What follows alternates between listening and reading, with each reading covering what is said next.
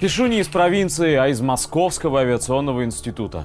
Я получил диплом бакалавра и продолжаю учиться в магистратуре по той же специальности. Обучение происходит на кафедре «Прочность авиационных и ракетно-космических конструкций».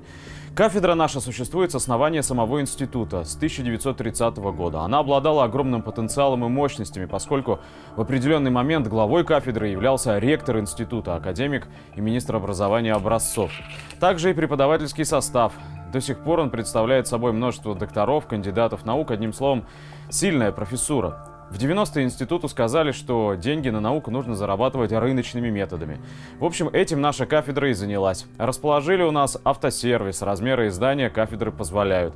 А в нынешнее время нас упраздняют, объединяют, то ли из-за недопонимания с нынешним руководством, то ли из-за того, что у нас есть зал для испытания авиационной техники на прочность, который за нами числится и представляет лакомый кусок. Зал этот нужно, тем не менее, ремонтировать и желательно использовать, а денег на такое удовольствие у кафедры, конечно, нет, поэтому ее присоединяют к более малой кафедре.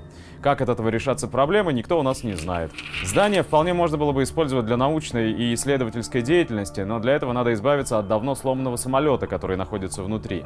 Для этого же нужно найти рабочих. И опять требуются деньги. На все требуются деньги. Заколдованный круг.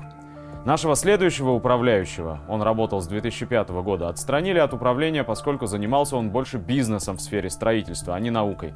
Но и ему, наверное, надо сказать спасибо, поскольку помогал кафедре материально. Присоединяют нас к специалистам, которые занимаются проектированием.